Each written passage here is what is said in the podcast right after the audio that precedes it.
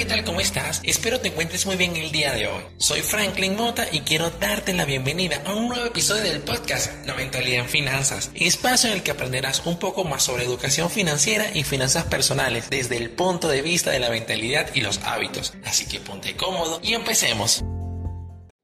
El día de hoy quiero hablarte acerca del costo que tiene lo gratis. Quisiera empezar por preguntar, ¿a quién no le gusta lo gratis? Yo creo que la inmensa mayoría de las personas cuando ve, lee o escucha la palabra gratis, algo en su cerebro se activa y piensa que debe aprovechar a como de lugar esa oportunidad. Pero, sinceramente nos hemos puesto a pensar en cuánto nos cuesta ese gratis. Se ha demostrado científicamente que cuando una publicidad contiene la palabra gratis en ella, tiene mayor receptividad por parte del consumidor y una efectividad para lograr la venta de un producto o servicio. Es por eso que la mayor parte del tiempo nos hacemos con cosas que realmente no necesitamos o contratamos servicios que de no ser porque eran gratis no los hubiésemos adquirido. Un ejemplo de esto lo vemos en el supermercado. Fíjate cómo trabaja. A veces vemos productos que vienen como en una especie de combo, es decir, que si lo compras te llevas otro gratis y que ese que sí estamos pagando suele ser más costoso que el que íbamos a comprar originalmente o lo incluimos en una lista en la que no estaba, pero que por ser gratis lo aprovechamos entre comillas, descuadrando así las compras. Otro ejemplo es cuando hacemos compras en comercios online que tienen la oferta o promoción en que toda compra superior a X monto, el envío sale totalmente gratis.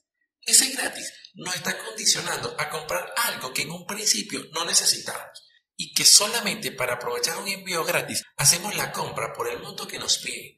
Que estoy seguro si investigas, ese envío no te salía tan caro como para justificar hacer una compra aún mayor. Estas estrategias están pensadas y justificadas para hacer que tú compres más. Y es válido porque nadie inicia un negocio de productos o servicios planeando que no va a vender mucho.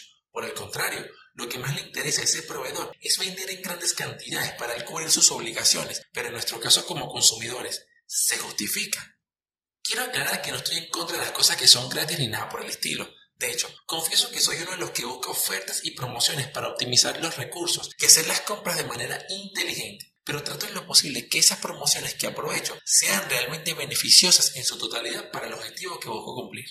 Como reflexión final te puedo decir que debes saber interpretar cuándo gratis tiene el costo correcto para tus finanzas, porque si no lo haces y aprovechas cuanto gratis se te atraviese, puede estar causando un impacto negativo en el largo plazo. Busca, investiga, escudriña a fondo y luego compara con tu presupuesto si ese gratis tiene el costo justo para encajar allí. Me despido, pero no sin antes dejarte esta frase de Benjamin Franklin, estadista y científico americano que creo es perfecta para la ocasión. Cuida de los pequeños gastos, porque un pequeño agujero hunde un barco.